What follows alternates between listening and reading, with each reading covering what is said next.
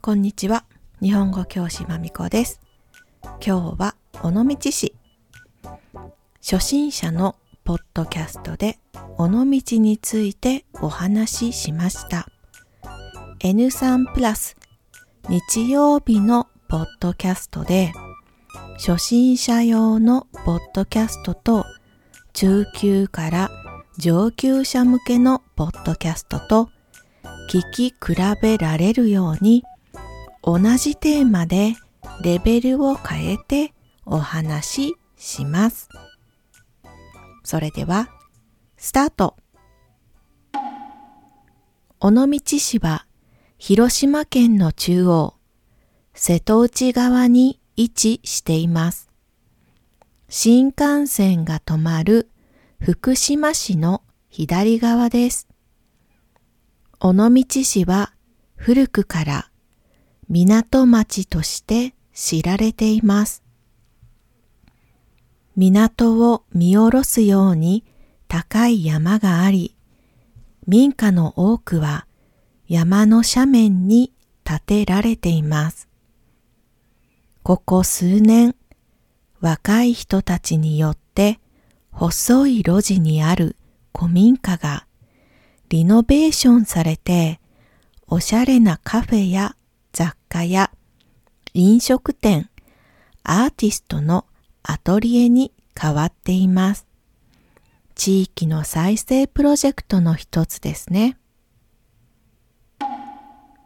尾道の絶景ポイントといえば千光寺公園です。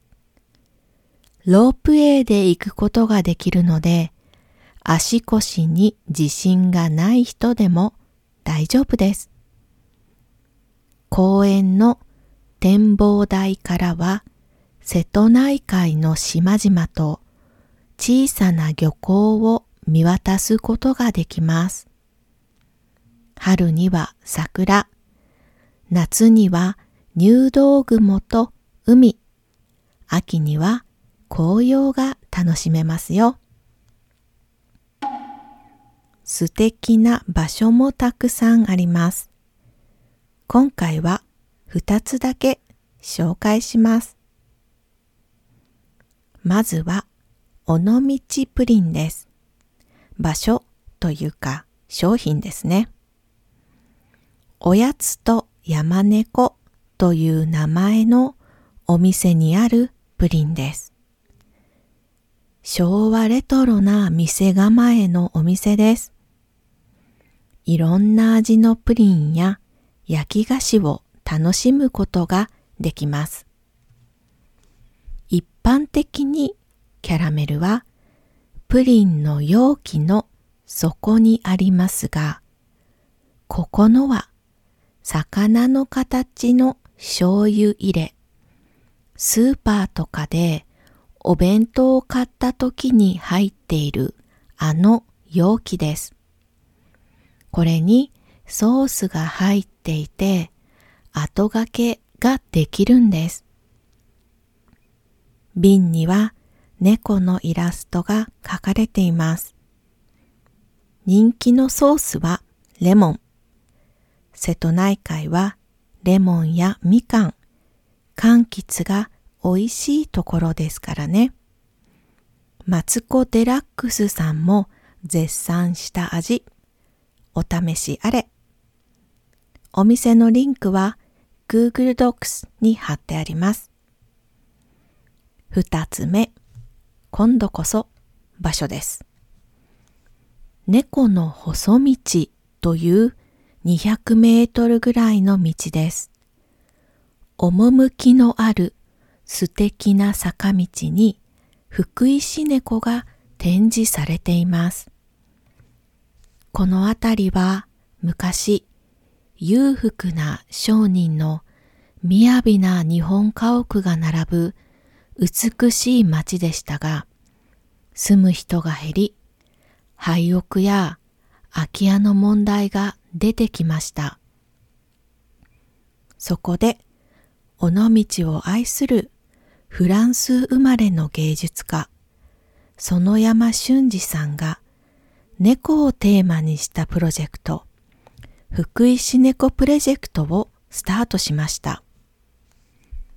福井市猫とは自然に丸くなった石に特別な絵の具で猫の絵を描いた作品です。